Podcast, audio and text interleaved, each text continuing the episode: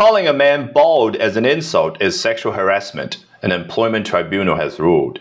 Hair loss is much more prevalent among men than women, so using it to describe someone is a form of discrimination, a judge has concluded. Commenting on a man's baldness in the workplace is equivalent to remarking on the size of a woman's breasts, they suggested.